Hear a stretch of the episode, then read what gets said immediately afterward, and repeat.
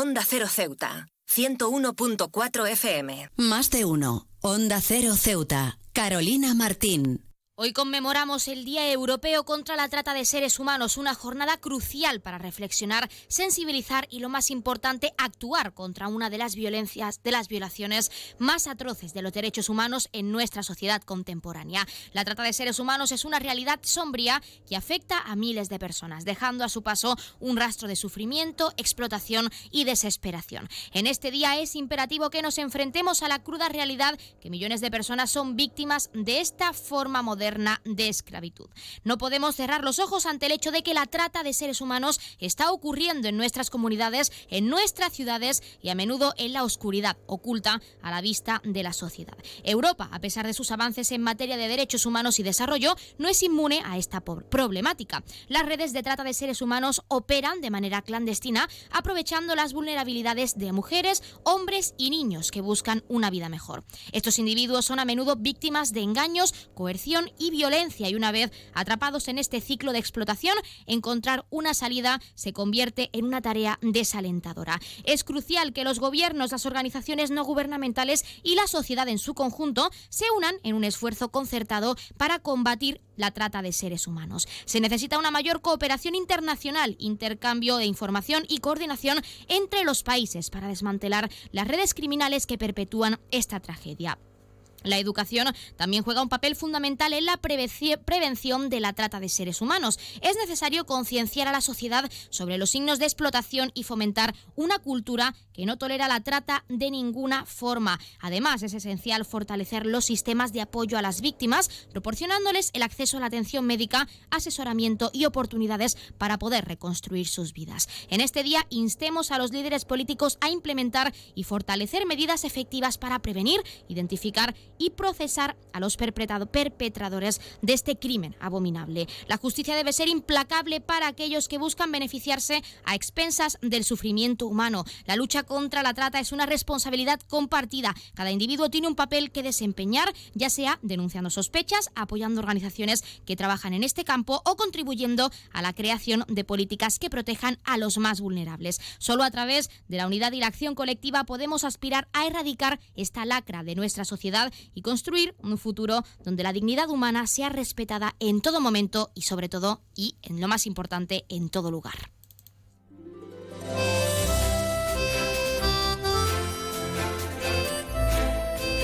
Buenas tardes. Arrancamos el programa de este miércoles 18 de octubre y lo hacemos hablando de la importancia de concienciar y trabajar contra la trata de seres humanos por un futuro seguro para todos. Arrancamos ya con una nueva edición de nuestro programa Más de Uno Ceuta. Vamos a desconectar como cada día por un rato con un programa que viene cargado de temas interesantes.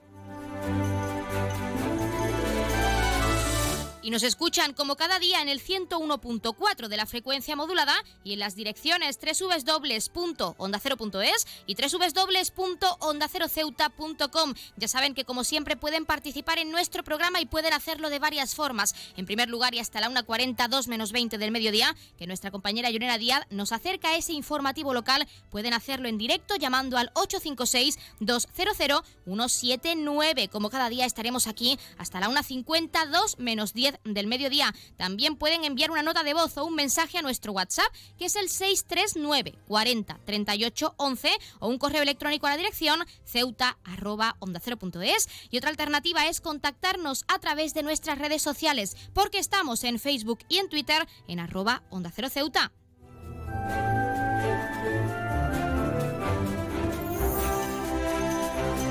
Pueden contarnos qué medidas propondrían para acabar con este grave problema que es la trata de seres humanos o incluso qué herramientas se deberían ofrecer a las víctimas por su seguridad y bienestar. Ya saben que también pueden participar para felicitar a un ser querido que cumpla años, dedicarle una canción o incluso pedirnos su tema favorito para que suene durante unos minutos en nuestro espacio. Queremos escucharles, así que ya saben, anímense que estamos deseando atenderles.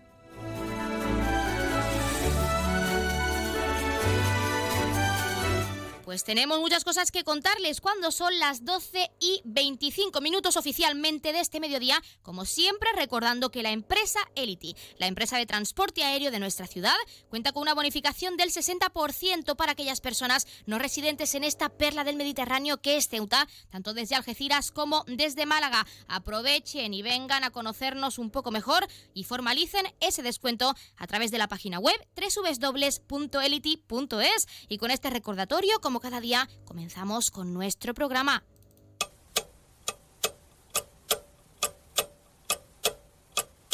Y arrancamos, como siempre, conociendo la última hora. El Centro Universitario UNED de Ceuta ofrecerá un curso de iniciación a la lengua de signos española que se desarrollará del 6 de noviembre al 13 de diciembre de forma presencial y en horario de tarde.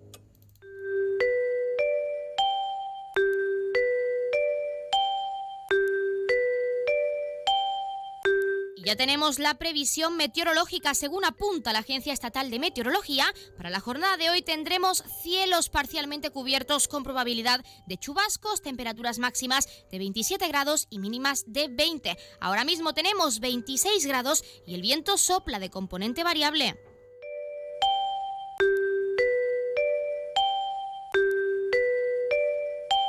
Y pasamos a conocer la noticia curiosa del día. Ya saben que TikTok es fuente de inspiración y ser viral puede ser o muy bueno o muy malo. Pues uno de estos contenidos ha sido, ha sido uno de los últimos en viralizarse. El consejo que supuestamente le funciona a una joven para ahorrar jabón de cocina ha causado sensación en la red social. La joven ha querido ayudar a todos aquellos que gastan mucha cantidad de jabón en la cocina para fregar cubiertos, vasos, platos, ollas y demás utensilios de cocina. Según ella, el consejo más eficaz es llenar una cubitera de jabón de cocina, meterla en el congelador y dejar que se congelen por completo los cubitos de este producto. Los días que tengas que fregar muchos utensilios y cubiertos, la joven aconseja realizar un pequeño cote en el estropajo entre la zona blanda y la zona que raspa, un corte, y en esa apertura deberán colocar el cubito de jabón congelado y con la temperatura del agua se irá descongelando mientras va soltando el jabón. Esta usuaria asegura que es un truco muy eficaz para ahorrar en jabón de cocina. Sin embargo, muchos otros usuarios de TikTok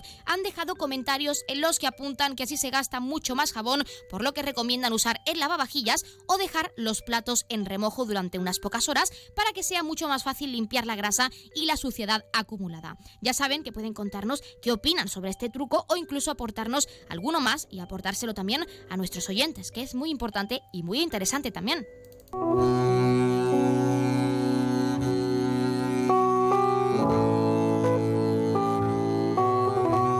Pasamos a conocer la agenda cultural. Quedan pocas entradas para la obra de teatro El Mago que la compañía César Martín llevará a nuestro Teatro Auditorio del Rebellín este 21 de octubre a las 7 y media de la tarde. Ya saben que las entradas se pueden adquirir tanto de forma presencial en la taquilla del teatro como a través de la web www.ceuta.es por precio de entre 3 y 6 euros con descuentos de uno como siempre para colectivos habituales.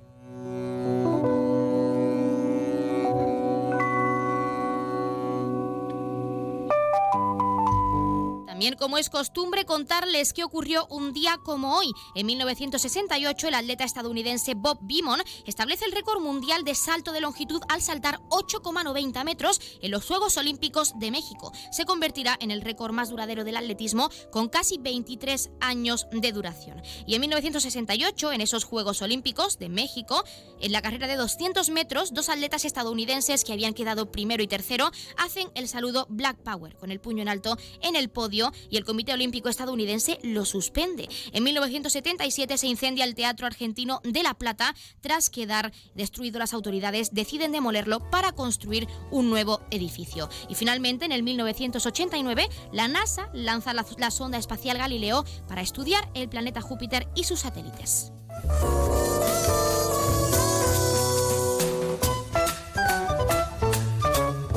También, como siempre, contarles qué le está ocurriendo esta semana a uno de nuestros 12 signos del zodiaco. Hoy es el turno de Tauro. Tauro, esta semana vas a vivir muchas revelaciones. Llevas tiempo yendo detrás del karma porque quieres que empiece a actuar. Necesitas que te devuelva todo lo que te mereces y lo que hace tiempo te robaron. Calma, no puedes ir por la vida con tanto ansia y con tanta fuerza desbocada. Esta semana tienes que parar y recordarte que ahora tu misión es trabajar y no fijarte en nadie más. Como les esté yendo a los demás, a ti, Tauro, te tiene que dar exactamente igual.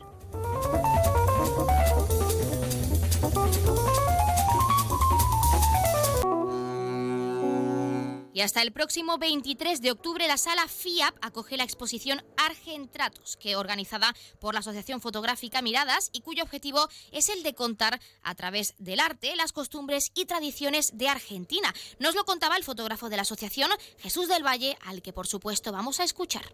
Bueno, eh, esta exposición trata de una colectiva de socios de, de Argentina, de la Peña Rosalía, y se compone de 42 fotografías, tanto en color como en blanco y negro. Sí, bueno, Argentato viene de la palabra argentina y retrato, de lo que se trata la exposición. Es una exposición sobre retrato en costumbre de Argentina, personajes, costumbre y, lo que es la vida cotidiana de, de Argentina.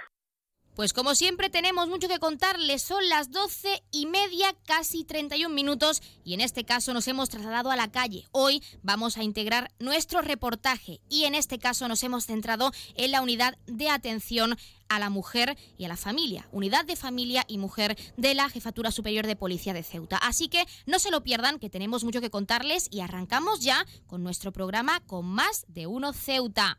Más de uno, Onda Cero Ceuta. Carolina Martín. Atención a todos los amantes de la comodidad y la innovación.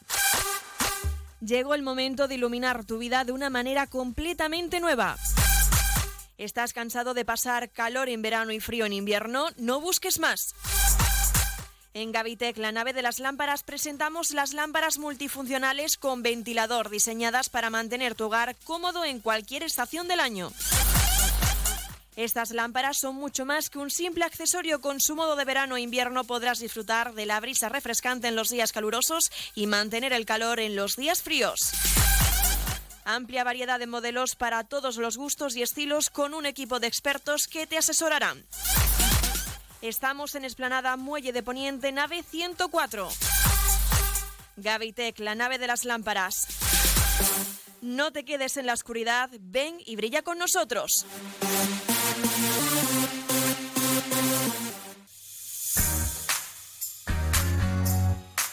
Aguas de Ceuta les recuerda a sus abonados que tienen a su disposición la oficina virtual donde podrán realizar múltiples gestiones, controlar sus facturas, consumos, realizar sugerencias o reclamaciones, modificar la domiciliación bancaria, activar o desactivar la recepción de sus facturas en formato papel. ACEMSA dispone además de una app en la cual podrán realizar avisos de averías, reclamaciones y disponer de acceso a diferentes links relacionados con nuestra empresa. Desde ACEMSA le recordamos nuestros teléfonos gratuitos 24 horas 910 21 56 y el 629 20 98 25 de mensajería WhatsApp y Telegram.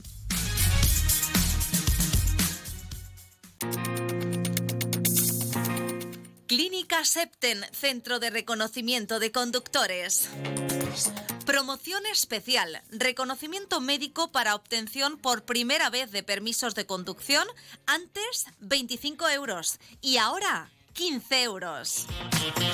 Foto incluida. Estamos por las mañanas y por las tardes. Horario de lunes a jueves de 14 a 21 horas y martes, miércoles y viernes de 8 a 15 horas. Teléfono 856 20 14 46. Marina Española 9. Clínica Septen, siempre tú.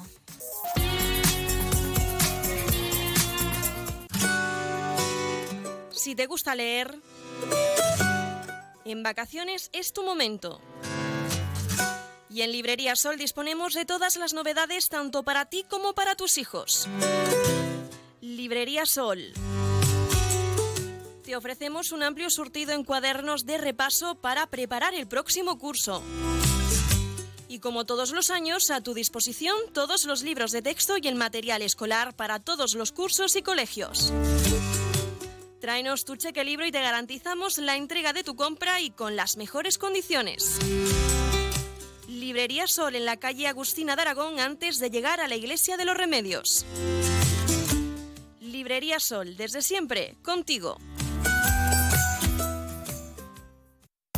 Cruza el estrecho disfrutando de la experiencia de viajar en helicóptero, de la forma más rápida, cómoda y segura. Con Elity, una compañía española creada y pensada para ti. Ahora a un precio increíble. Los pasajeros no residentes que deseen volar a Ceuta tendrán la ventaja de contar con una importantísima bonificación del 60% sobre el precio total del billete de ida y vuelta, aplicable a todos los vuelos regulares de la compañía con salida desde Algeciras y Málaga. Para más información visita nuestra web elity.es, app o redes sociales. Elity, ahorra tiempo, gana vida. Onda Cero Ceuta, 101.4 FM.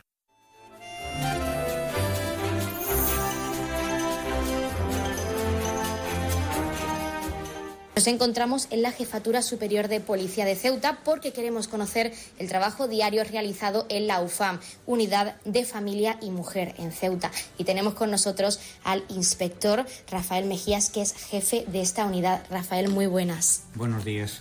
Sí que nos gustaría saber en primer lugar, porque muchos ceutíes no conocen exactamente qué es la UFAM. ¿Podría contarnos un poco de esa labor diaria que se realiza en esta unidad? Bueno, la UFAM es una unidad que salió, eh, que que proviene de otras unidades anteriores que ha tenido la policía con eh, la intención de proteger a las mujeres víctimas de violencia.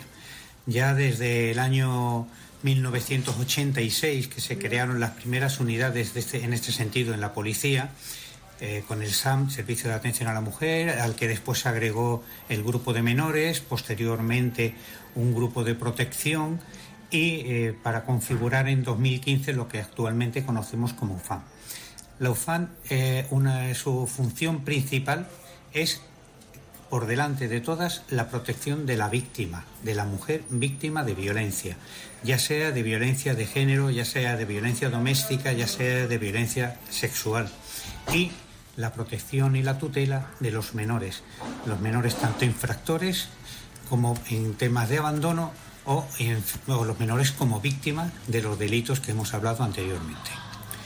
¿Cómo se lleva a cabo ese proceso de investigación, detección, seguimiento y protección de la víctima? Es decir, ¿cómo está dividida esta unidad, la UFAM? Bueno, tenemos en principio eh, dos grupos distinguidos. Uno que se dedica a la investigación, que son los que toman la iniciativa, los primeros pasos, el contacto primero con la víctima y después otro que es eh, la unidad o el grupo de protección, que es posteriormente a estos primeros pasos los que se encargan de dar cobertura y protección y ayuda y apoyo a las mujeres víctimas de violencia de género. El grupo de investigación en el principio lo que hace es recabar información, ya sea bien por denuncias de ciudadanos, ya sea a través de redes sociales, ya sea a través de denuncias, que se persone aquí la víctima o que se haya personado en las oficinas de denuncia y nos lo traspasan a nosotros. Entonces, con ello nosotros nos entrevistamos con esta víctima, nos cuenta lo que le ha pasado, nosotros le asesoramos en función de lo que le haya pasado, que es lo más idóneo, y cuando vemos que ha existido un delito un delito, que pueden ser unas amenazas, que pueden ser unas lesiones, que pueden ser eh, unas vejaciones, entonces es cuando nosotros actuamos. Abrimos un atestado con la toma de declaración de esta víctima, buscamos los posibles testigos de lo que ella nos está diciendo para corroborar la existencia de un delito, intentamos identificar eh, desde el primer momento al autor de ese presunto delito y con ese atestado que estamos desarrollando procedemos a la detención, si es preceptivo, de este señor. Si no es preceptivo, pues normalmente lo citamos para poderlo ver y ambos, tanto a la víctima como al autor, van citados por separado al juzgado para que allí puedan prestar declaración ante su señoría respecto a los hechos que nos ocupan en esa denuncia.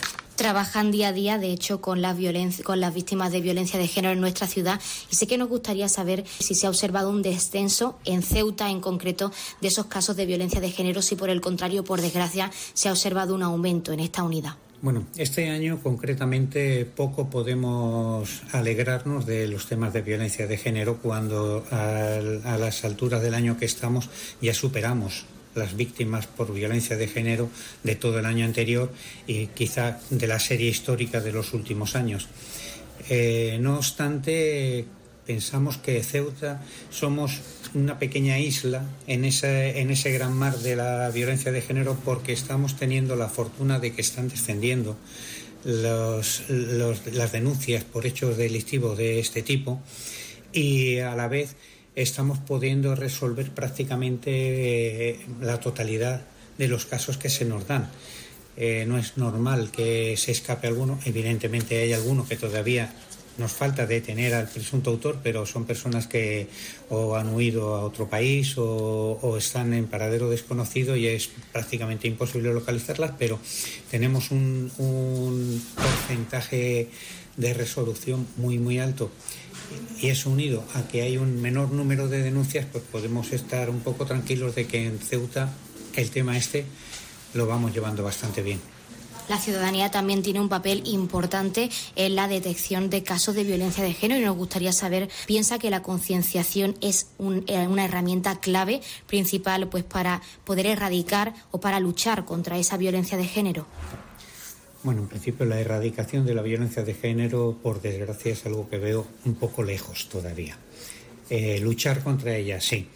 El problema que tenemos con la ciudadanía o con eh, las personas que presencian hechos de sobre violencia de género es quizá la, poca colaboración que tenemos. Cuando un vecino ve que a su vecina la están maltratando, eh, no llama a la policía, son casos muy aislados. Y aunque llame a la policía, cuando llegan allí los compañeros normalmente que hacen la primera intervención, que son los indicativos de radiopatrullas, automáticamente lo primero que dice yo no quiero saber nada, cuando su colaboración, su apoyo, su declaración sería muy importante a la hora de poder procesar eh, a esta persona por esos malos tratos, autor de estos hechos.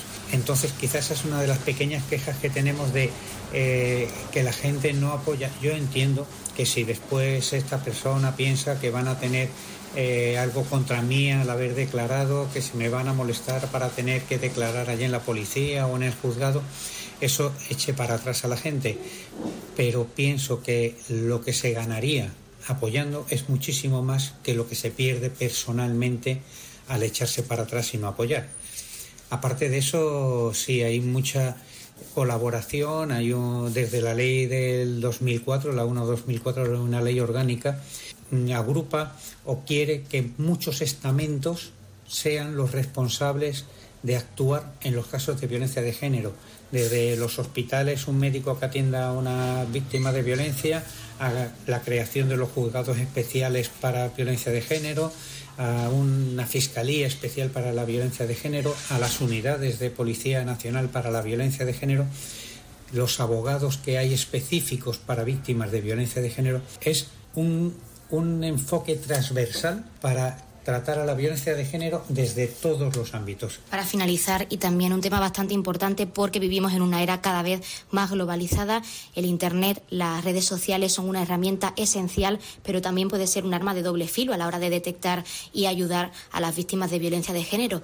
¿Cómo puede influir o cómo cree que influyen las redes sociales a la hora de hacer ese seguimiento y de poder apoyar a esas víctimas de violencia de género? Bueno, día a día nos vamos dando cuenta de que las redes sociales, los teléfonos móviles, eh, WhatsApp, Telegram y demás eh, se están utilizando para intentar amedrentar, para asustar, para amenazar a las víctimas ya sea desde principio o bien cuando ya se han presentado una, serie de órdenes de alejamiento para incumplir esas órdenes de alejamiento y ponerse en contacto con la víctima cuando lo tienen prohibido los autores. Nuestra lucha diaria, nuestra investigación incluye todo este tipo de investigación sobre las redes sociales. Eh, solicitamos siempre a las víctimas que guarden esas conversaciones, si es a través de, plataformas como Instagram o como eh, de este tipo, que guarden las pantallas, los pantallazos que tienen para intentar identificar a las personas que son los que mm, mandan esos comunicados o esas imágenes. Se utilizan cada vez más las imágenes para coaccionar o para chantajear a las víctimas. Entonces, esto es algo que estamos nosotros día a día investigando. Tenemos la colaboración de otra unidad nuestra, que es la unidad de delitos tecnológicos y delincuencia fiscal, que eh, nos echa una mano en todo esto. y sobre todo la juventud. La juventud estamos viendo que utiliza las redes sociales en general, todas, muchísimas, para algo que nosotros hemos notado que, que se da demasiado a menudo y es la violencia. La violencia en la juventud es un, día sí, día también. Esas agresiones eh, eh, lo tienen totalmente interiorizado, que es una manera de divertirse el, el tener una pelea y no distinguen entre hombres, mujeres, parejas o no. Y cuando se dan cuenta, pues un chico joven normalmente ha agredido a su pareja, lo tienes grabado en, en un vídeo, lo has colgado en las redes sociales, está en boca de todos y eso hace muchísimo daño a la víctima. No se dan cuenta la gente lo que la víctima sufre con eso, tanto psicológicamente como a nivel de sus relaciones familiares y sus relaciones sociales. Pues inspector Rafael Mejías Goñi, jefe de la UFAM, nosotros desde luego nos alegramos de toda la labor que realizáis desde la Jefatura Superior de Policía y desde esta unidad para ayudar a las víctimas de violencia de género. Muchísimas gracias de nuevo por atendernos en esta unidad, pues para hablarnos de la labor que realizáis día a día. A vosotros, buenos días.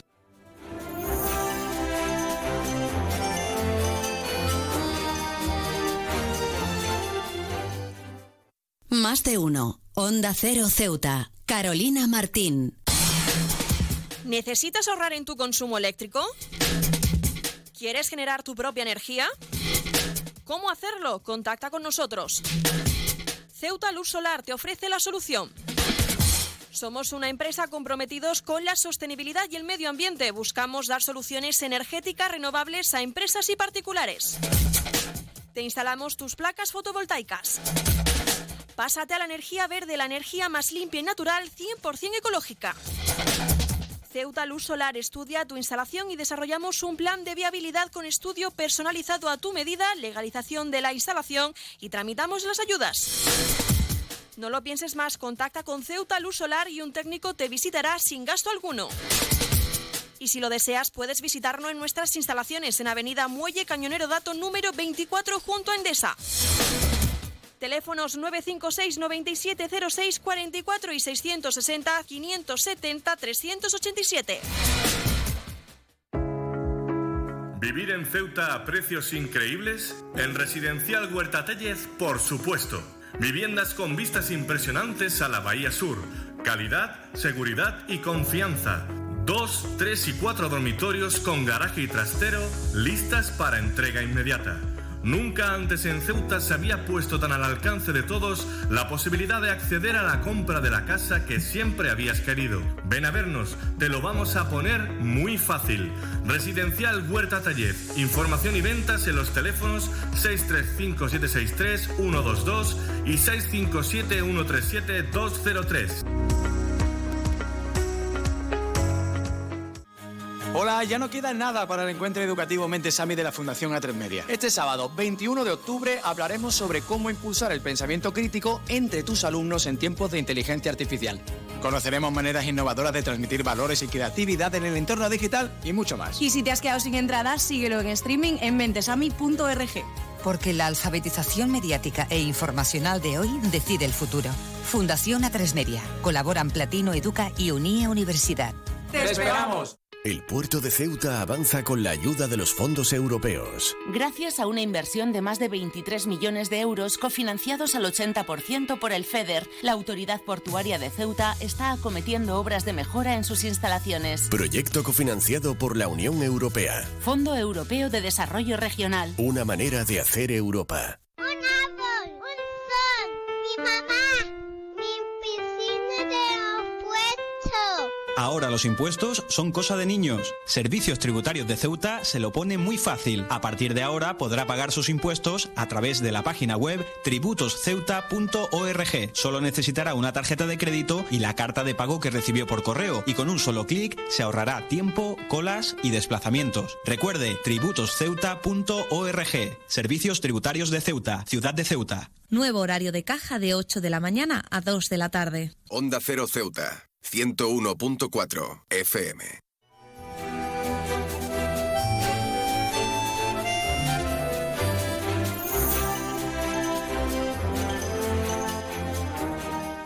Nos encontramos con José Córdoba, que es policía investigador de esta unidad de la UFAN. José, muy buenas tardes, ¿qué tal? Hola, buenas tardes, ¿qué tal? Nos gustaría saber, como policía investigador, como trabajador que está día a día con esas víctimas, cómo se desarrolla vuestra labor diaria en esta unidad. Bueno, pues nuestra labor se dedica prácticamente en una parte principal que es la asistencia a la víctima, eh, valoración de lo que quiere llegar a denunciar, eh, el apoyo mm, particular, ¿no? Y mm, finalmente, cuando procede, pues tomar las declaraciones oportunas e investigar los hechos hasta llegar a, a dar con el autor y puesta a disposición judicial. Una vez recibís la llamada o la atención de la víctima, que es muy importante también para mantener su privacidad, ¿qué tipo de herramientas se ofrece a la víctima desde esta unidad pues para garantizar su bienestar, su seguridad y que se sienta cómoda sobre todo a la hora de denunciar ese caso? Bueno, pues en nuestra parte policial, que es la investigación, eh, nosotros todo lo que llegamos a hacer es eh, intentar darle salida lo antes posible victimizar lo menos posible a la víctima, para en estos casos que sea un trato cercano, que podamos llegar a, dar con el autor lo antes posible y, luego el tema asistencial, bueno, mm, fuera de lo que es la policía, pues si necesita casa de acogida, pues disponemos de, de ese apoyo y de otra serie de recursos, gracias también a la comunidad autónoma que nos lo facilita y básicamente es eso, atender a la víctima, que se sienta cómoda cada vez que viene a presentar una denuncia. José, por desgracia, la lucha contra la violencia de género sigue en pie. Aún hay muchos casos, aunque esperemos que vayan descendiendo poco a poco. ¿Cómo es vivir día a día? ¿Cómo es, cómo es escuchar esas historias de las víctimas de violencia de género en nuestra ciudad en concreto? Es una lucha que, que ya son varios años las que llevamos aquí, por lo menos los compañeros conmigo en el grupo que es complicado porque como padre que somos también muchas veces nos toca ver cosas que viven los hijos de, esas personas. Y, pero bueno, que al final mm, somos personas que como personas como tales sabemos cómo, cómo llevar un poco la, la rienda del asunto en la parte como policía y luego como persona. Intentamos volcarnos con ellos, eh, tratarlo lo mejor que podemos y sabemos que también somos personas que estamos especializadas porque recibimos cursos constantemente y luego sabemos utilizar pues las herramientas que tenemos a nuestro alcance para poder llegar a, un resultado más cómodo para la víctima. ¿Crees que el desconocimiento es un punto clave que pues impide que se realice esa labor y sobre todo que impide que las víctimas denuncien esos casos de violencia de género, ese desconocimiento al no saber exactamente cuándo están sufriendo violencia de género, qué es exactamente la violencia de género, eso tendría un papel fundamental eh, de forma negativa, por supuesto, a la hora de denunciar estos casos. Creo que se hace bien Mm, dentro de lo que son las políticas actuales para em, eh, fomentar a través de las redes sociales, de la televisión, eh, las herramientas que tiene cualquier mujer para poder presentar una denuncia. Luego, eh, la segunda fase, que es cuando dan el paso o tienen un apoyo de otras personas para dar ese paso, creo que nosotros estamos preparados para poder valorarlo y mm, aunque entendamos que no, es, no entra dentro del delito, no se deja de investigar y siempre se da cuenta al jugador para que, que, son ellos los que realmente tienen que valorar finalmente, eh, se, intente luchar contra esto, porque al fin y al cabo es algo, como usted ha dicho, mm, parece que aumenta eh, los casos, eh, quizás sea porque hay más información y más facilidad a la hora de denunciar, y luego lo que le puedo decir por parte nuestra, que como ya le he dicho, que sabemos reconocer los casos rápidamente, porque desgraciadamente se repiten muy a menudo, pero sabemos cómo debemos actuar con rapidez e intentar pues que no llegue a lo que nadie quiere personal especializado en detectar y apoyar a esas víctimas de violencia de género son los que trabajan en esta unidad, en la UFAM, y se siguen formando o seguir formando diariamente, como nos ha comentado, en esos cursos, porque es importante que también como policías os sigáis formando, sigáis concienciando, pues de cara a esa violencia de género, a seguir ayudando, apoyando a las víctimas y a realizar así una detección y un seguimiento más exhaustivo, por así decirlo. Sí, es fundamental que, todos nosotros, los que trabajamos en este ámbito, eh, estemos al día con, las leyes actuales y sepamos interpretarlas y sobre todo tener claro cuáles son las herramientas que tenemos a nuestro alcance para poder ayudar lo mejor que podamos. ¿no? Eso es, es, lo que como buen policía queremos, es saber mm, dar un buen servicio a la ciudadanía. Para finalizar, y lo más importante ante esas posibles víctimas, ante la ciudadanía, para que conozca la situación, los casos de violencia de género cómo animamos sobre todo a las víctimas que se sientan en esta situación pero que no lo tengan claro, que teman denunciar, que acudan a esta unidad pues para que solucionen lo antes posible de vuestra mano, por supuesto, pues esta situación y puedan tener una vida pues estable, segura y cómoda sobre todo. A ver, eh, aquí yo lo único que puedo decir es que nosotros tenemos las puertas abiertas 24 horas, los 7 días de la semana que, le vamos a atender a la persona que tenga la más mínima duda mm, con el mayor cariño que podemos prestarle a cualquier persona que venga para asesorarse o para finalmente presentar una denuncia. Em, queremos que vengan porque realmente mm, si no tenemos conocimiento de que tiene problema una mujer en casa nunca vamos a poder actuar y desgraciadamente pues son casos que ocurren y son los graves. Entonces nosotros mm, desde siempre eh, animamos a eso, a que, vengan, que nosotros no, como le decimos a los niños pequeños, no, no, asustamos a nadie, lo que queremos es ayudar, ¿vale? Esta es la parte asistencial nuestra y siempre, pues como ya he repetido, con las puertas abiertas. Pues José Córdoba, policía investigador de la UFA, muchísimas gracias por atendernos, por darnos unos minutos y hablarnos de esa labor diaria, pues junto a las víctimas para que tengan claro que siempre estáis aquí, esta unidad siempre está disponible para ellas, para que denuncien y que se sientan totalmente cómodas porque su privacidad también se respeta en todo momento. Muchísimas gracias. Nada, muchas gracias a ustedes también.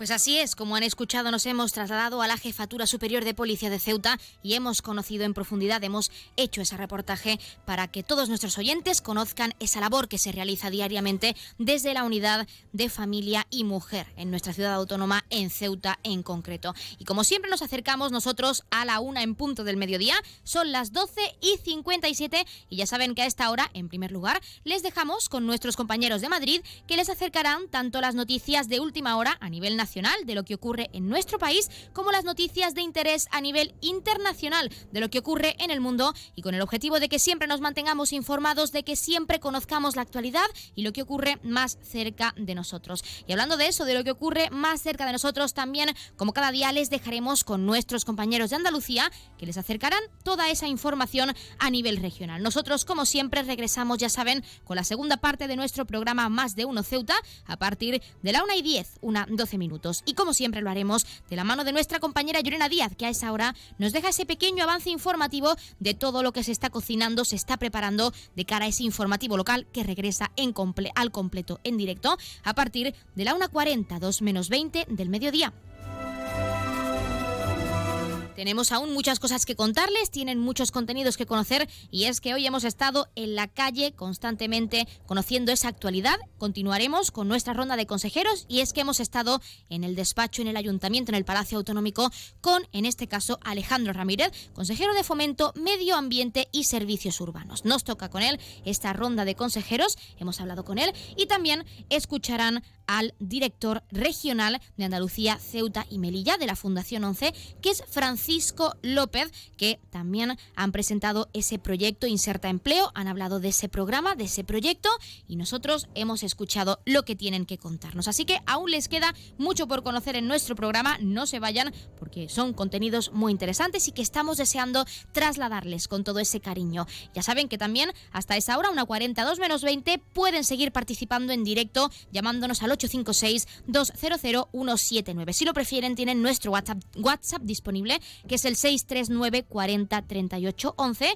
o nuestro correo electrónico ceuta arroba onda 0.es. Y otra alternativa es seguirnos en redes sociales, Facebook y Twitter en arroba onda 0 ceuta. No se preocupen porque no se perderán nada de nuestro reportaje y nuestros contenidos que siempre contarán con nuestro podcast una vez finalizada esta emisión en directo. Y ahora sí, les dejamos con nuestros compañeros regresamos enseguida. No se vayan.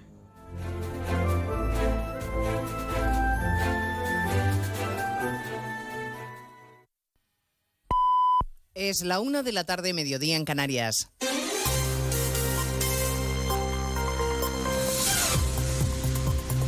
Noticias en Onda Cero. Buenas tardes, les avanzamos a esta hora algunos de los asuntos de los que hablaremos con detalle a partir de las 2 en Noticias Mediodía, con toda la atención internacional centrada de nuevo en Oriente Próximo tras el ataque a un hospital de Gaza del que Israel se desvincula. El presidente norteamericano Joe Biden está en Tel Aviv y llegaba a primera hora al aeropuerto de Ben Gurion. Ha podido ver las imágenes del hospital con las que Israel pretende demostrar que no fue un bombardeo israelí, sino un cohete disparado por error por la yihad islámica. Y ha respaldado la versión del primer ministro Netanyahu Netanyahu, a quien ofrece todo su apoyo. Su coraje, su compromiso, su valentía es impresionante, es realmente impresionante. Estoy orgulloso de estar aquí. El mundo está mirando. Israel tiene un conjunto de valores como el de Estados Unidos y otras democracias y están mirando para ver qué vamos a hacer. Entre las pruebas que ha difundido Israel para mostrar su inocencia en este ataque hay una grabación en la que dos terroristas de Hamas hablan de un supuesto error en el lanzamiento de un cohete. Quienes estaban en el interior del hospital repleto de ciudadanos palestinos que buscaban refugio relatan escenas dantescas con decenas de cuerpos apilados. Asunción Salvador. En el hospital había a esa hora decenas de pacientes y de médicos y fuera en el patio donde cayó el proyectil cientos de personas refugiadas sin otro lugar a donde ir y aunque las cifras y la autoría siguen siendo confusas. Médicos Sin Fronteras, que tiene facultativos en el centro, habla de una masacre. Testigo de los hechos, el jefe de cirugía de ese hospital, Fadel Naim. Fue un shock para todos. El hospital estaba lleno de muertos, heridos y restos de cadáveres. La gente lloraba y gritaba. Intentamos brindar primeros auxilios, pero había más heridos de los que pudimos manejar en nuestros limitados recursos en el hospital. Algunos de ellos estaban vivos, los vimos vivos y respirando, pero no pudimos hacer nada por ellos y murieron en nuestros brazos. Desde el Líbano, el representante de Hamas en ese país acaba de culpar a Estados Unidos y a todo Occidente de las muertes en Gaza. La embajada española en Beirut pide a todos los españoles que residen allí que extremen hoy las precauciones. Porque Hezbollah, de hecho, ha convocado un miércoles de la ira en todos los países árabes, llamamientos a la venganza contra Israel que han obligado a reforzar la seguridad en las sinagogas de muchas capitales europeas. De madrugada, varios cócteles Molotov han impactado contra un centro judío en Berlín. En nuestro país se han reforzado las medidas de seguridad en 10 embajadas y legaciones diplomáticas, entre ellas la de Israel, Palestina, Líbano y Francia, país que es escenario esta mañana de avisos de bomba y evacuaciones en cuatro aeropuertos y que el viernes sufrió el ataque terrorista en un instituto de Agas. Las autoridades francesas están pidiendo a sus ciudadanos que no viajen al Líbano. Se lo contaremos a partir de las dos de la tarde y nos ocuparemos también de la vertiente política de este conflicto en nuestro país que vuelve a protagonizar una ministra del Gobierno, Ione Belarra, un día más a la contra de la política exterior que marca Sánchez, exigiendo que España rompa relaciones diplomáticas con Israel. Como ya ayer José Manuel Álvarez, hoy el ministro de la Presidencia, Félix Bolaños, aclara quién lleva las riendas. La posición de las relaciones exteriores de nuestro gobierno la fija el presidente del gobierno. Ayer hizo una comparecencia donde dejó claro cuál es la posición de España, cuál es la posición de España dentro de la Unión Europea y eso es lo que desde el gobierno de España estamos defendiendo. El episodio que se vivió el lunes, eh, el propio ministro Álvarez también lo explicó, tuvo incluso una conversación con la embajadora de Israel en España, eh, emitieron un comunicado que hemos declarado que lo consideramos inamistoso, pero afortunadamente ese incidente yo creo que se quedó zanjado el propio lunes. El gobierno canario ha declarado la emergencia en las islas por la crisis migratoria, un trámite administrativo que permite actuar con más rapidez. Esta madrugada han llegado más de 200 migrantes a bordo de tres pateras canarias. Fernando Castellano. En total han sido 221 migrantes los que han arribado a las costas canarias, siendo un cayuco con 159 subsaharianos a bordo, la embarcación en la que viajaba el mayor número de personas y que llegó de madrugada al muelle de la Restinga en la isla del Hierro. Posteriormente, otras dos pateras llegaban a las islas de Lanzarote y Tenerife con 62 personas en total. Todos los migrantes han sido atendidos por dispositivos sanitarios sin tener que ser derivados a centros hospitalarios. Cerca de 80.000 trabajadores de escuelas de educación infantil irán a la huelga desde mañana, cuatro jornadas de protesta en todo el país por el bloqueo de su convenio colectivo, Caridad García. Sí, Comisiones Obreras, el sindicato mayoritario en este ámbito, llama al paro para presionar a la patronal, que a su juicio se empeña en perpetuar la precariedad de estas trabajadoras, mayoría de mujeres, maestras y educadoras, que por poco más de 1.000 euros atienden a 300.000 niños en los 10.000 centros privados o de gestión privada de toda España. Pedro Caña, portavoz de la Federación de Educación del sindicato. Claro, estamos hablando de salarios muy bajos que no dignifican la profesión, la tarea eh, que realizan estas trabajadoras. Es decir, no hay una correlación entre lo que cobran, la formación que se les exige y la responsabilidad que tienen. Las convocatorias de huelga de 24 horas se fijan para mañana y el día 25 de octubre y en noviembre los días 8 y 15. A partir de las 2 de la tarde estaremos además en Oviedo, que se empieza a preparar para la entrega de los premios Princesa de Asturias el viernes. Hoy ha habido una pequeña revolución en la capital asturiana con la llegada de Meryl Streep. De todo ello hablaremos en 55 minutos cuando resumamos la actualidad de esta mañana de miércoles 18 de octubre. Elena Gijón, a las 2, Noticias Mediodía. Carlos Alsina, Antena de Oro 2023. El director y presentador de Más de Uno se ha alzado con uno de los reconocimientos más prestigiosos en el 50 aniversario de estos galardones. Un premio por su labor informativa y su capacidad de comunicación y entretenimiento. Por ser un periodista plural y cercano. Por su profesionalidad, rigor y credibilidad. Carlos Alsina, Antena de Oro 2023. Enhorabuena, Alsina. Onda Cero, tu radio.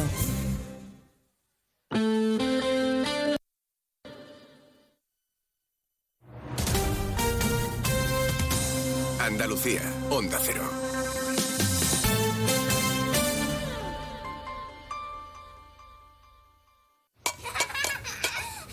Hijos.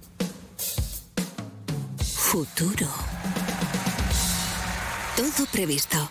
Planifica hoy el futuro de tus hijos. Simple, claro, Helvetia. Este otoño, únete a la revolución solar con Social Energy. Disfruta de tu instalación llave en mano con grandes descuentos y te regalamos 200 euros en tu batería virtual para que pagues 0 euros en tu factura eléctrica con Quiero Luz. Pide tu cita al 955 44 11 11 o socialenergy.es y aprovecha las subvenciones disponibles. La revolución solar es Social Energy. Sobre todo, Onda Cero Andalucía. En Onda Cero, Noticias de Andalucía. Jaime Castilla. Buenas tardes, hacemos a esta hora un repaso de la actualidad de Andalucía de este miércoles 18 de octubre. La familia de Álvaro Prieto López ha confirmado que se personará en la causa judicial para conocer todos los detalles de su muerte. La investigación po- policial ya ha concluido, pero ahora la duda está en si hubo un fallo de seguridad en las instalaciones de los talleres de Renfe cercanos a Santa Justa. Su cuerpo, el del joven, mientras tanto, permanece en un tanatorio de Córdoba, ciudad donde será enterrado mañana. Onda Cero Córdoba, Anabel Cámara. Tras las numerosas concentraciones vividas ayer para transmitir apoyo a la familia, hoy por fin el cuerpo del joven ha llegado a Córdoba, donde familiares y amigos le acompañan en la más estricta intimidad en el tanatorio. Mañana se celebrará una misa funeral en una céntrica parroquia. Para vivir estos momentos de duelo, sus padres han pedido máximo respeto y discreción. Otro suceso nos lleva hasta un poblado chabolista de Níjar, donde la policía ha liberado a una menor que era obligada a ejercer la prostitución tras ser vendida por sus padres, que han sido detenidos, así como el proxeneta y los padres de este, Onda Cero Almería, José Luis Villalobos. Se les imputan delito de trata de seres humanos y a tres de ellos además el delito de inducción a la prostitución y explotación sexual, así como lesiones en el ámbito de la ley de violencia de género. Estaba siendo la víctima obligada a ejercer la prostitución en un asentamiento chabolista en Níjar después de que sus padres la vendieran por unos 2.000 euros, presuntamente a su proxeneta, un joven de 24 años que la captó por redes sociales para una boda concertada. Sobre la sequía, Saja Granada cifra en 650 millones de euros las pérdidas de los últimos dos años en el olivar de la provincia a causa de la escasez de agua. Onda Cero Granada, Ana de Gracia. La campaña del olivar comenzará en dos semanas y las previsiones no son buenas. De hecho, las últimas dos cosechas no han ido nada bien. Así hacía el cálculo Manuel del Pino, presidente de Asaja Granada. pérdida en el olivar de Granada, estén rondando los 650 millones de euros. Esto hace que la evolución del precio del aceite para los próximos meses sea una incógnita. En política local, en el ayuntamiento de Mijas, gobernado por el PSOE, PP y Vox, con el apoyo de otro edil, han presentado hoy una moción de censura. Onda Cero Málaga, José Manuel Velasco. Tras el acuerdo, Ana Carmen Mata será la nueva alcaldesa de Mijas tras el pacto del Partido Popular con Vox y con Por mi Pueblo, para desbancar así al socialista José L. González. En las últimas elecciones municipales, el Partido Socialista ganó en las urnas con 10 concejales, seguido por el PP con 9, Vox con 3, Ciudadanos 2 y Por mi Pueblo 1. Seguimos ahora con el repaso de la actualidad del resto de provincias y lo hacemos por Cádiz. En Cádiz, el consejero de la presidencia, Antonio Sanz, ha inaugurado las nuevas instalaciones del subcentro de defensa forestal que la Junta ha construido en Barbate, algo que va a posibilitar una mejor vigilancia, mantenimiento y control del monte.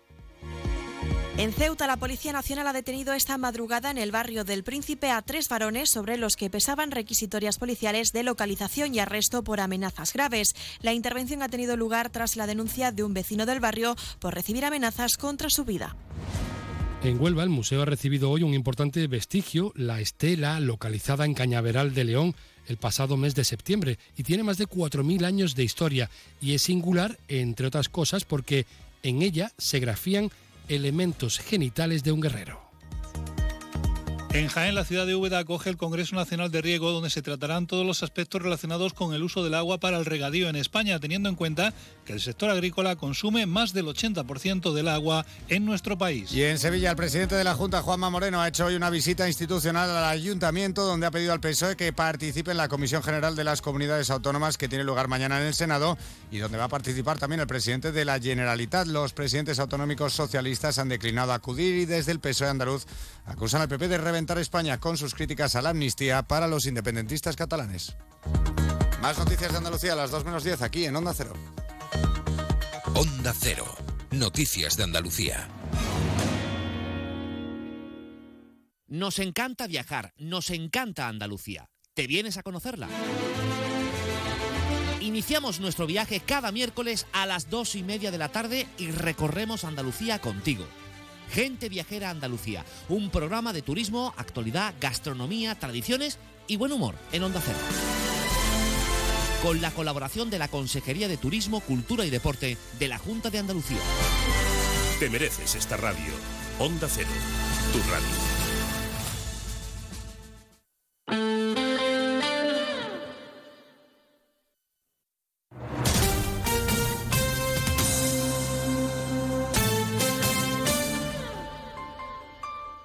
Onda Cero Ceuta, 101.4 FM. Más de uno. Onda Cero Ceuta. Carolina Martín.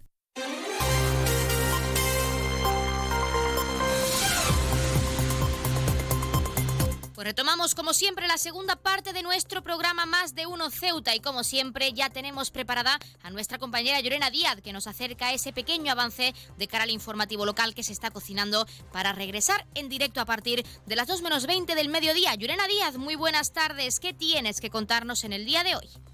Muy buenas tardes. Pues la, valoración del presidente de la ciudad, Juan Vivas, es tras esa reunión con la Confederación de Empresarios de Melilla, encabezada por el presidente Enrique Alcoba, que se desplazaba hasta nuestra ciudad, también con la Confederación de Empresarios de Ceuta y con la Cámara de Comercio, ha destacado la necesidad de que las administraciones y los agentes sociales, así como los económicos de ambas ciudades autónomas, aunen esfuerzos y estén ante tal envergadura para poder enfrentar los retos que se avecinan. En el sector empresarial, la Confederación de Empresarios de Ceuta, la Confederación de Empresarios de Melilla y la Cámara de Comercio de Ceuta han reclamado la vuelta al sistema anterior de bonificaciones, algo que apoya el gobierno de la ciudad, así como una mejora en el IPS. Y en otro orden de asuntos, la ciudad ha dado luz verde a la Consejería de Medio Ambiente para extender, extender durante 22 meses más el encargo realizado a Traxa a finales de la legislatura pasada para complementar el trabajo de los servicios de parque y jardinerías de la ciudad. También contarles que en la jornada de hoy inserta empleo la entidad de la Fundación de la ONCE para la formación y empleo de las personas con discapacidad en colaboración con la Cámara de Comercio de Ceuta ha celebrado en Biblioteca Pública el encuentro con talento para la captación de empleadores y ofertas de empleo. El consejero de Turismo, Consejo Comercio y Empleo, Nicolás Echi, apoya esta iniciativa y conoce de primera mano como empresario las ventajas que tiene contar con estas personas en la empresa. Y un apunte más, agentes de la Policía Nacional adscritos a la Jefatura Superior de la Policía Nacional de Ceuta han detenido a tres personas esta madrugada en la barriada del Príncipe en el marco de un operativo llevado a cabo en busca de estos varones sobre los que pesaba requisitorias policiales de localización y arresto por amenazas graves al conocido El Candy. La intervención ha tenido lugar esta misma noche después de que este vecino, El Candy, eh, hubiera denunciado amenazas contra su vida. Y el Colegio de Médicos de Ceuta ha destacado la importancia de la figura de la enfermería escolar. Con el inicio del curso se ha vuelto a echar en falta, en falta esta figura en los centros educativos y es por ello que desde este sindicato piden a la Administración que correspondan, a la que corresponda que tome acciones y procure que este servicio cumpla y que cubra también las necesidades de los alumnos de Ceuta. Tan solo esto ha sido un avance informativo. Recuerden que las noticias de Ceuta regresan como siempre a partir de las 2 menos 20 del mediodía. Pues muchísimas gracias. Como siempre, nuestra compañera Llorena Díaz estaremos muy pendientes de esa información local que regresa al completo, como ya saben, a partir de las 2 menos 20. Pero seguimos aquí. Les recordamos que vamos a escuchar, porque hemos estado con Alejandro Ramírez, consejero de Fomento, Medio, Medio Ambiente y Servicios Urbanos, para hablar en esa ronda de consejeros de su cargo y de cómo se siente y de qué objetivos tiene para esta legislatura. Así que no se lo pierdan. Arrancamos ya con esta segunda parte de nuestro Más de Uno Ceuta.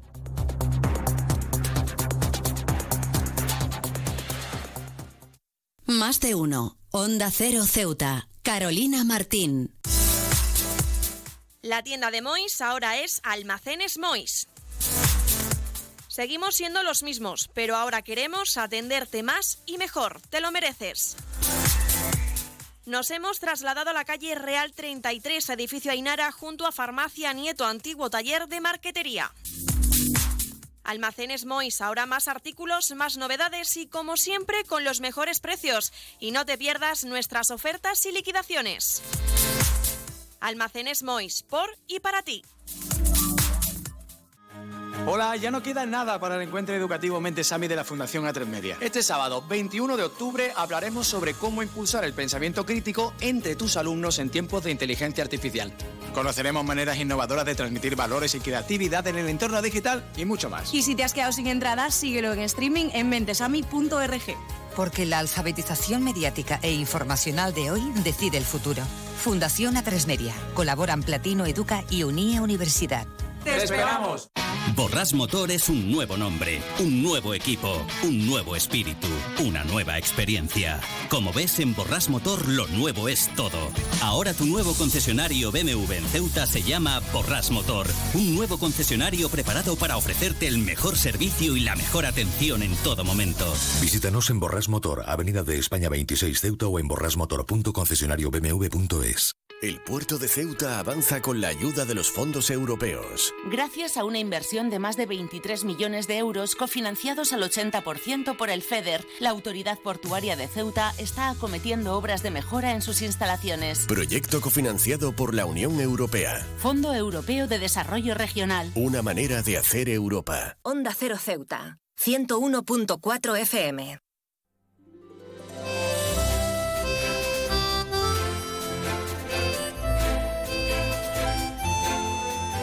Continuamos con nuestra ronda de consejeros, porque ya saben que son muchas las consejerías que vienen a aportar nuevas ideas a nuestra ciudad autónoma. En este caso estamos con Alejandro Ramírez, consejero de Fomento, Medio Ambiente y Servicios Urbanos, en su despacho. Alejandro, muy buenas. Hola, buenas tardes.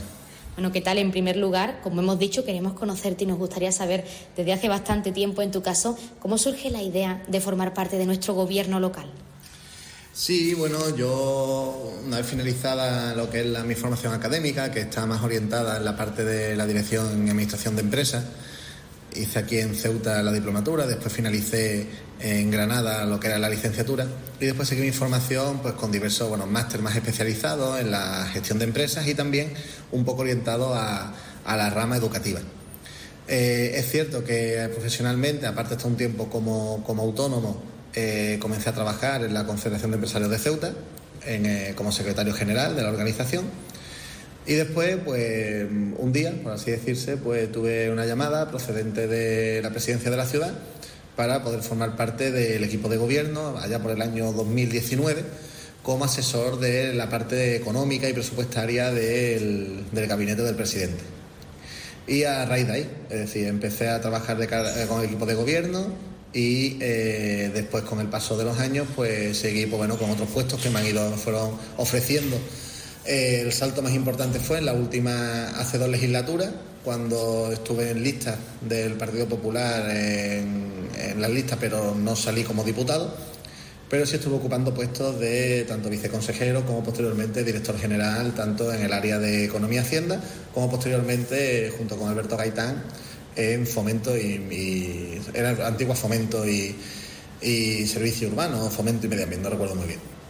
Y a partir de ahí, con, unos cambios que se produjeron a nivel político, pues por el número de lista que estaba, pues tuve que eh, asumir, por así decirse, el acta de diputado y comenzar ya como consejero, en ese caso fue de Fomento y Turismo. Y ya bueno, pues ya actualmente pues esta nueva legislatura, donde bueno, estando ya en lista, pues ahora pues tentar el cargo de consejero de fomento de y servicios urbanos. En tu caso, como nos has comentado, no es la primera legislatura, pero sí nuevo cargo, nueva consejería, consejería renovada y también portavoz del gobierno local. ¿Cómo estás afrontando, Alejandro, esta nueva etapa de tu vida? Bueno, bastante bien, con mucho trabajo, mucha responsabilidad, puesto que, que a nivel de competencias pues se ha incrementado muchísimo con respecto a la anterior legislatura el área de medio ambiente y servicios urbanos son, servicios urbanos son áreas bastante sensibles, sobre todo medio ambiente en cuanto al impacto tan importante que tiene a día de hoy, ¿no? todo relacionado con la protección del medio. Eh, también la gestión de todos los fondos procedentes de Europa, que al final casi todos tienen una componente de eficiencia energética, de mejorar los residuos, de gestión del medio ambiente, en definitiva el gran peso ¿no? que tiene ahora mismo a nivel, sobre todo presupuestario, en volumen de inversión. Y después, como he dicho, otra área sensible como los servicios urbanos. Servicios urbanos que al final es lo que se ve en la calle, ¿no? Todo lo que es el mobiliario urbano, la limpieza, em, toda la gestión de, las diferentes barriadas que, que estén pues adecentadas. Es decir, al final eh, la parte positiva es que al estar todo unificado en una sola consejería es cierto que los servicios se pueden coordinar de mejor forma y eso es lo que estamos trabajando estos primeros meses de, legislatura, sobre todo en esa organización donde nos permita bien identificar dónde están las carencias, dónde poder fortalecerlas y también dónde, mm, eh, destinar ¿no? la mayor parte de los recursos para, que sea lo más, lo estable posible todos estos servicios. Y después, obviamente, un cargo adicional que es el de portavoz del Gobierno, ¿no? como bien comentaba. Bueno, ahí realmente es algo nuevo, aunque sí ya con el tiempo anterior y la, experiencia en la anterior legislatura se tiene bastante trato con los diferentes medios de comunicación, pues en entrevistas, en algunos reportajes y demás. Pero bueno, pero es cierto que también es una responsabilidad, ¿no? Puesto que al final es la voz del gobierno, es la voz sobre todo del Consejo de Gobierno, que nos reunimos todos los martes de la semana para tratar los temas más importantes que, son pues para, para la ciudad. Y hombre, y esa, y esa voz pública de lo que dice el gobierno también es una responsabilidad, por ahora bastante bien, creo. Pero bueno, pero en principio, pues trabajando también, ¿no? Para que esa línea, que es un poco la de la imagen de cara a los medios de comunicación y en ese caso al fin y al cabo a los ciudadanos, pues sea también la mejor posible.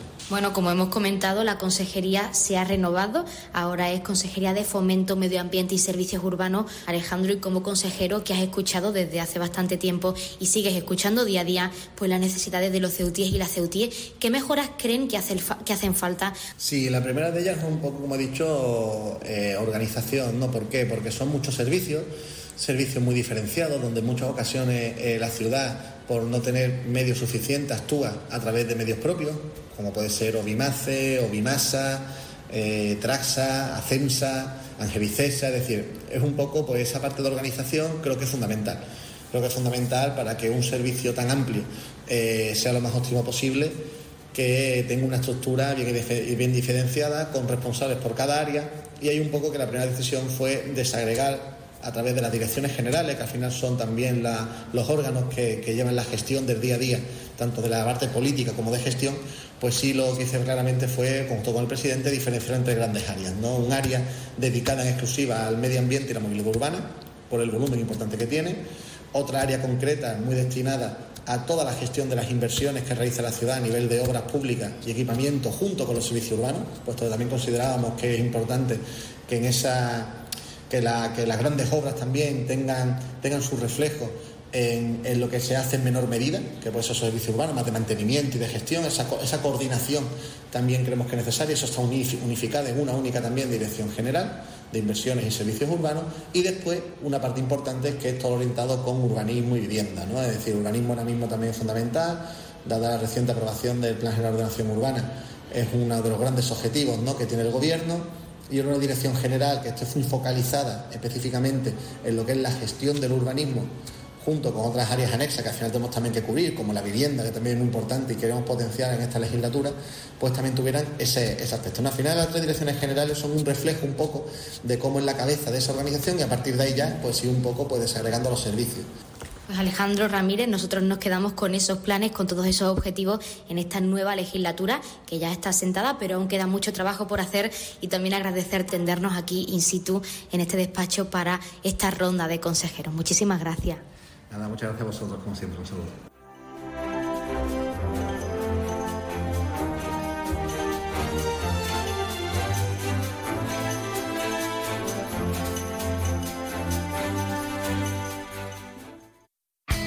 En CESIF, la Central Sindical Independiente y de Funcionarios, todo lo que hacemos es gracias a ti. Porque con tu confianza y apoyo, tú lo haces posible. CESIF es otra clase de sindicato. Independiente y profesional, transparente y cercano. Sindicato más representativo en las administraciones públicas de España y en muchas empresas privadas. Sea cual sea tu profesión, en la función pública o en la empresa privada, CESIF es tu sindicato. Vota CESIF. Defiende tu trabajo. Pues como siempre han escuchado las palabras del sindicato CESIF de uno de nuestros colaboradores y significa que estamos como siempre a la espera de esa llamada por parte de la Asamblea Territorial de Cruz Roja con ese sorteo en directo como cada día en nuestro programa. Pero mientras esperamos como siempre adelantarles los números de interés, ya saben que el 112 es para emergencias, el 016 para la lucha contra el maltrato, el 900 018 018 para el acoso escolar y el 024 el teléfono de atención a conductas suicidas. Y si quieren contratar un servicio de taxi, ya saben que en Ceuta contamos con dos empresas. La primera, Autotaxi, con el 856-925-225. Y también tenemos Radio Taxi con el 956 51 5406, 956 51 5407 y el 956 51 5408. Continuamos con las farmacias de guardia enseguida porque ya tenemos al otro lado de la línea esa Asamblea Territorial de Cruz Roja, así que vamos a darles paso, como siempre. Asamblea Territorial de Cruz Roja, muy buenas tardes. Buenas tardes. A continuación les ofrecemos el sorteo correspondiente al día de hoy, 18 de octubre.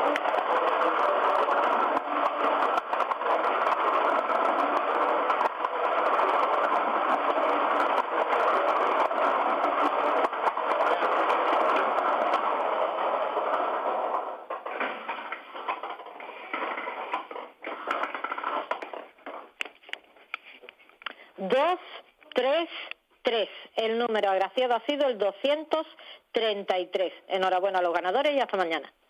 Pues hasta mañana a la Asamblea Territorial de Cruz Roja y como siempre muchísimas gracias por participar con ese sorteo en directo para todos nuestros oyentes. Y enhorabuena a todos los premiados y premiadas que como cada día esperamos hayan recibido esa gran noticia con nosotros y que no hayan sido pocos, que es lo más importante. Recordarles el número agraciado de hoy que ha sido el 233. 233, popularmente conocido como la edad de Cristo, un número precioso. 233. Y ahora sí, pasamos a conocer las farmacias de guardia porque ya les hemos comentado los números de interés y ese servicio de taxi, esas dos empresas. Farmacias de guardia disponibles para hoy, miércoles 18 de octubre. Horario diurno tendremos la farmacia de La Pinta en la Avenida Marina Española número 64 en la barriada de Alfau y también la farmacia Morte en la barriada La Libertad, San Daniel en la calle 69 y local 3. Y en horario nocturno, como siempre, tendremos disponible esa farmacia de confianza, la farmacia Puya, situada, como ya saben, en la calle Teniente Coronel Gautier, número 10,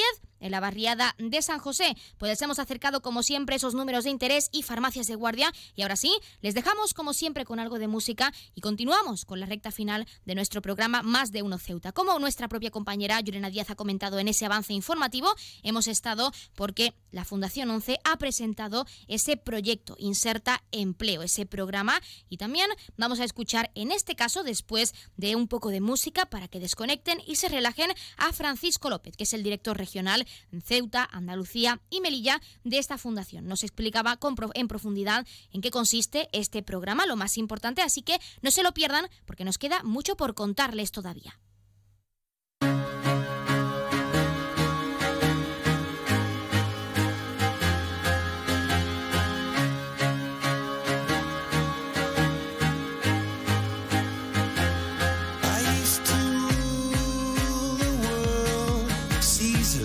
When I gave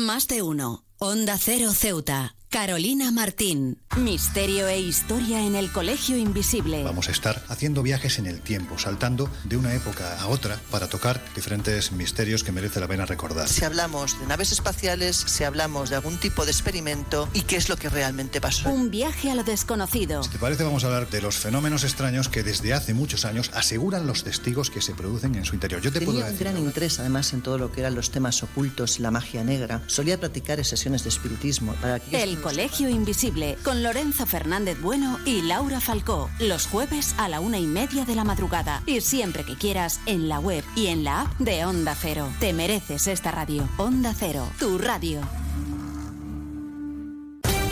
Onda Cero Ceuta. 101.4 FM.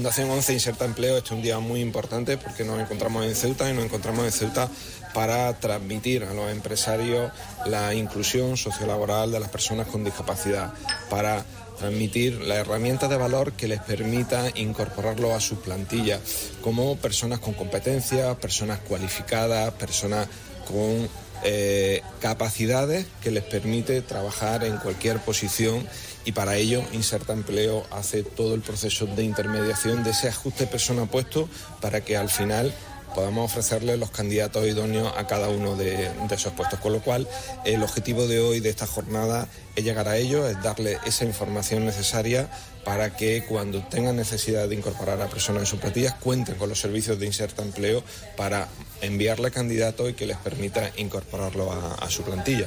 Lo que, lo que tienen son muchísimas objeciones en cuanto a eh, la discapacidad de la persona, ¿vale? Para ello nosotros decimos que se olviden de la discapacidad y que se centren en las capacidades, en lo que las personas realmente pueden hacer en el puesto de trabajo, en las funciones y tareas que pueden desempeñar y luego que Inserta Empleo va a estar ahí para acompañarles en todo el proceso, que ese es quizá eh, nuestro match, ¿vale?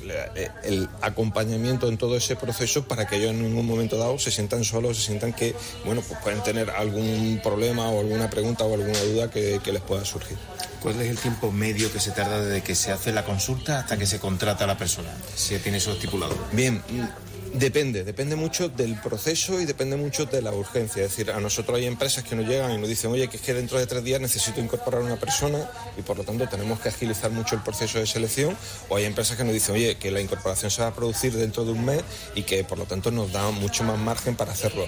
Evidentemente, si tenemos más margen, podemos hacer un proceso de selección mucho más exhaustivo y mucho más ajustado que si tenemos menos, porque, como ya os decía, analizamos las capacidades de la persona, analizamos la fuerza, su resto visual, su resto auditivo, para que lo ajustemos a ese proceso. Y ese análisis, bueno, pues nos lleva un tiempo también. Eh, 600, más de 600 personas son las que se han beneficiado en, en Ceuta desde que empezamos el programa en el 18 y, y, bueno, hay muchísimas de ellas han acabado insertadas y están ahora mismo trabajando en diferentes empresas, como vamos a ver ahora en, en los casos de éxito. Al, al final, el dato exacto no te lo sé decir, pero sí que el desempleo entre las personas con discapacidad es muchísimo más alto que entre la población en general. Por eso eh, nosotros estamos, por eso todos estos programas de empleo y por eso todas las medidas de fomento y todos los incentivos a la contratación para fomentar la contratación de personas con, discapacidad. Bueno, ha habido 400 personas insertadas a través de los años y a través de todo el trabajo.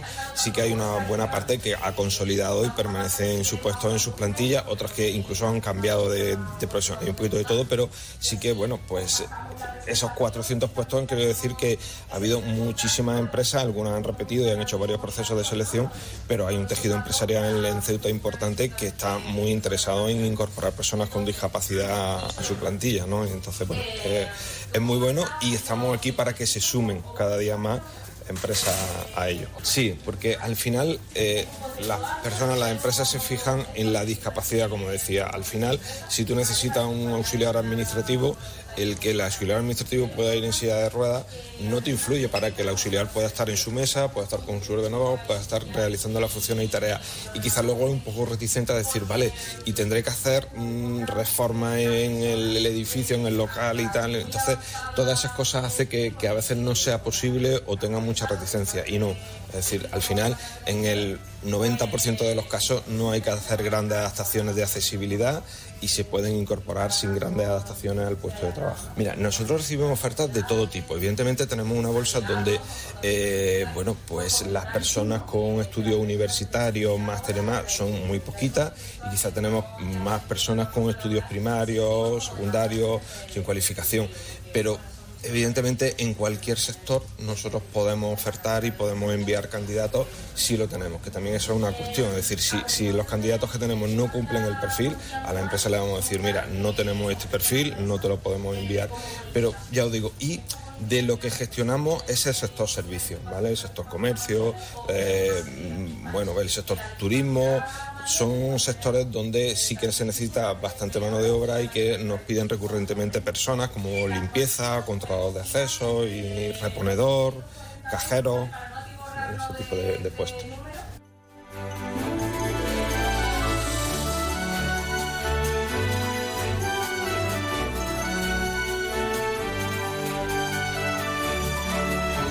Pues ya lo han escuchado y hasta aquí nuestros contenidos y entrevistas de hoy, nuestro programa Más de Uno Ceuta. Pero no se preocupen y no se vayan, lo más importante, porque como siempre les dejamos con algo de música y nuestra compañera Llorena Díaz tomará los mandos de esta emisora en directo a partir de la 1.42 menos 20 con toda esa información local. Les queda mucho por conocer, así que no se vayan. Pero por nuestra parte, hasta aquí, mañana a la misma hora, 12 y 20 del mediodía, continuamos con una nueva edición de nuestro programa y con más contenidos y entrevistas. Ahora sí, se quedan con algo de música, que pasen muy buena tarde y no se vayan, repetimos, porque regresa enseguida, en unos minutos, esa información local al completo.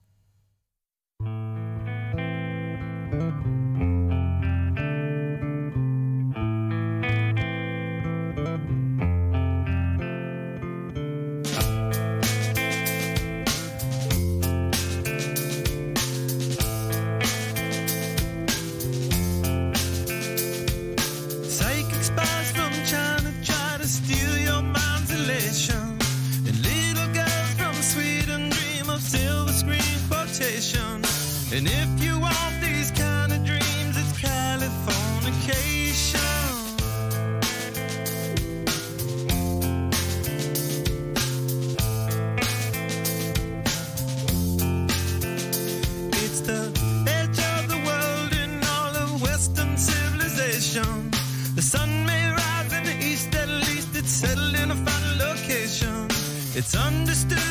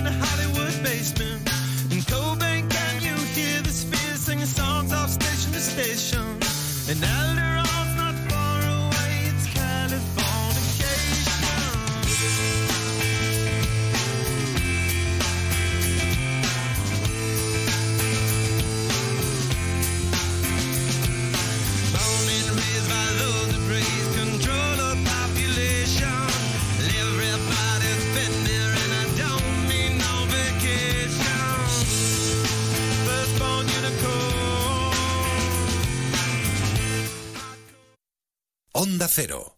Ceuta, 101.4 FM. Noticias, Onda cero Ceuta, Llurena Díaz. Muy buenas tardes, son las 2 menos 20 del mediodía de este miércoles 18 de octubre. Llega la hora de noticias de nuestra ciudad, es la hora de noticias en Onda Cero.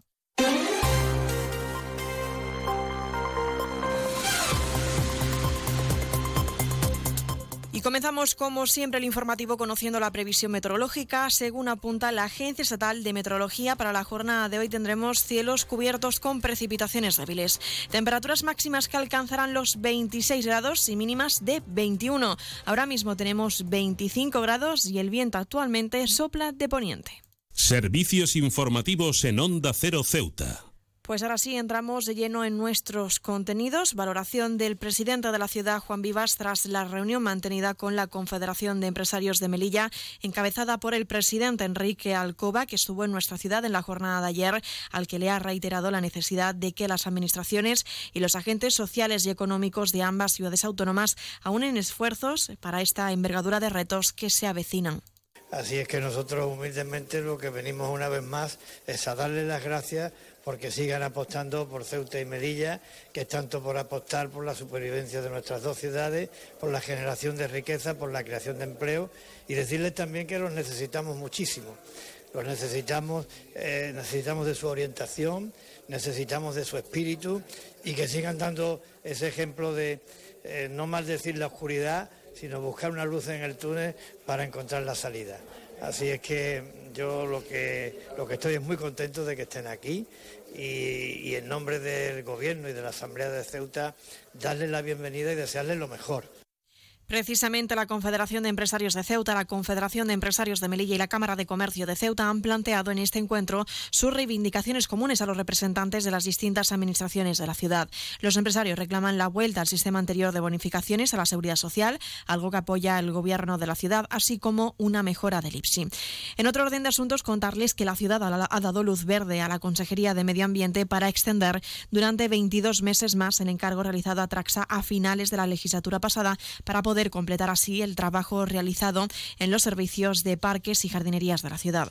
Este medio de la ciudad va a recibir casi 4 millones de euros y la plantilla se va a mantener ahora con 35 operarios, así lo explicaba el responsable del área, Alejandro Ramírez. Es un medio propio que dentro de su objeto social tiene la, la facultad de especializada de hacer este tipo de trabajo, sobre todo en temas también relacionados con el medio ambiente, el cuidado de la, en este caso concreto, de la jardinería pues ha optado a realizar este encargo por el mismo presupuesto que estaba el anterior, lo que sí se ha reducido bastante la, la, la plantilla que se dedica a este servicio. Anteriormente fueron 70 personas, ahora ha pasado a un, a un total de 35, si no recuerdo mal, y lo que hace es prolongarse durante, como he dicho, unos 22 meses aproximadamente.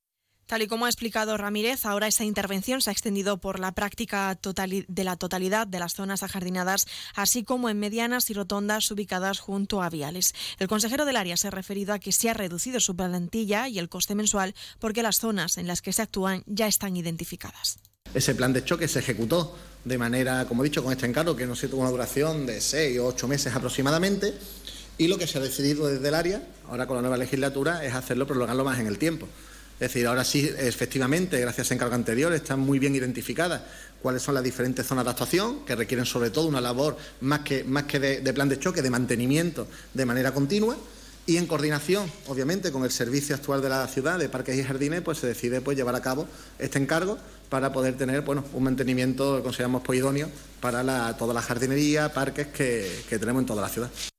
Y cambiamos de asunto. Inserta Empleo, la entidad de Fundación 11 para la formación y el empleo de las personas con discapacidad, en colaboración con la Cámara de Comercio de Ceuta, ha celebrado hoy en la Biblioteca Pública el encuentro con el talento para la captación de empleadores y ofertas de empleo. El consejero de Turismo, Comercio y Empleo, Nicolás Echi, apoya esta iniciativa y conoce de primera mano como empresario las ventajas de contar con estas personas dentro de una empresa. Por mi parte, además que como consejero de empleo, me gustaría hoy eh, hacer un llamamiento, porque eh, yo vengo del mundo empresarial y nosotros sí que hemos tenido, tenemos algunas personas eh, con discapacidad en nuestra empresa, en la que era mi empresa y el valor que se, es enorme, el valor que se aporta es enorme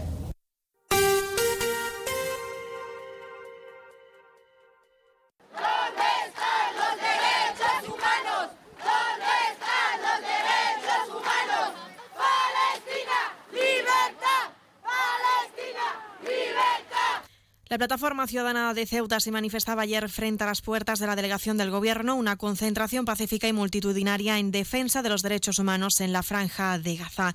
Bajo el lema Ceuta con Palestina, la ciudadanía expresaba su rechazo contra lo que consideran el colonialismo sionista israelí. Uzman Bersabé, portavoz de la plataforma, era el responsable de la lectura del manifiesto en este día. El pueblo palestino, ignorado y abandonado por todos, sin armas, sin ejército, sin recursos ni apoyo, tiene el derecho moral y en justicia de luchar por su libertad y autodeterminación, como cualquier otro pueblo invadido y colonizado. Quienes aquí estamos odiamos la opresión.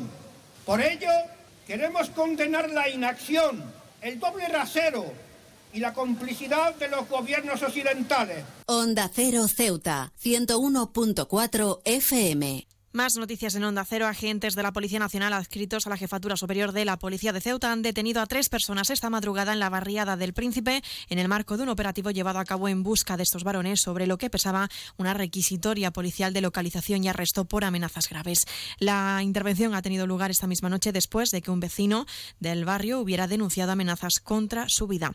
Y en otro orden de asuntos, contarles que el cardiólogo Francisco García Lanzas, integrante del organismo de cooperación internacional del Colegio Oficial de Médicos de Ceuta, ha regresado ya de su última estancia en Ruanda. Durante un mes, el especialista ha estado formando a médicos del país africano en cardiopatías reumáticas, una patología que afecta en gran medida a pacientes jóvenes de entre 15 y 20 años en lo que se refiere a países africanos y que está muy extendida.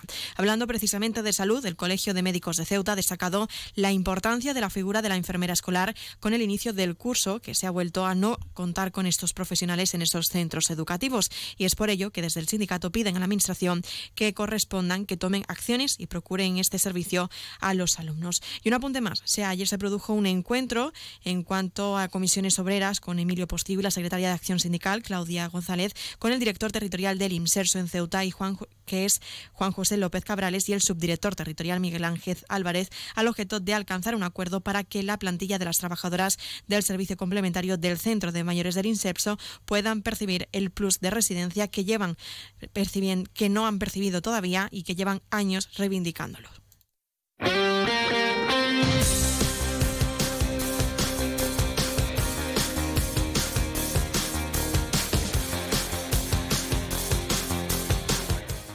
Y pasamos a conocer la información deportiva. La Unión África Ceutí ha conseguido pasar de ronda en la Copa del Rey tras enfrentarse a un equipo de inferior categoría como es el Social Energy Alcalá. Los de Ceuta necesitaron la tanda de penaltis para conseguir el triunfo y poder acceder así a esta competición. Y un apunte más. El presidente de la ciudad, Juan Vivas, ha recibido en su despacho a Elena Pérez Toledano, que se proclamó la semana pasada campeona de España en la modalidad de pistola de aire velocidad y subcampeona de pistola de aire estándar en la competición nacional de armas deportivas celebrada del 5 al 8 de octubre en la localidad de Las Gavias, en Granada.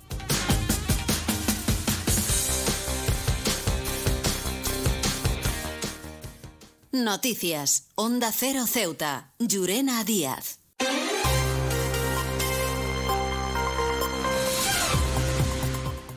Nos estamos acercando ya a las 2 menos 10 al final de nuestro informativo. Se quedan ahora con nuestros compañeros de Andalucía que les acercarán toda la información a nivel regional. Y como siempre, a partir de las 2 de la tarde, nuestros compañeros de Madrid les ofrecerán toda la información a nivel nacional e internacional. Volvemos mañana jueves, como siempre, a partir de las 8 y 20 de la mañana para contarles todo lo que suceda en nuestra ciudad durante las próximas horas. Pero aprovecho también para recordarles que pueden seguir todas las noticias de Ceuta a través de nuestras redes sociales, tanto en Facebook como en Twitter, en arroba Onda Cero Ceuta. Antes de marcharme, aprovecho también para recordarles cuál será la previsión meteorológica que nos acompaña en el día de hoy. Tendremos cielos parcialmente cubiertos con precipitaciones débiles. Recuerden coger el paraguas. Hay temperaturas máximas que alcanzarán los 26 grados y mínimas de 21. Aprovechen también porque el viento en la ciudad sopla de poniente. Esto ha sido todo, así que me despido. Que pasen muy buena tarde y hasta mañana.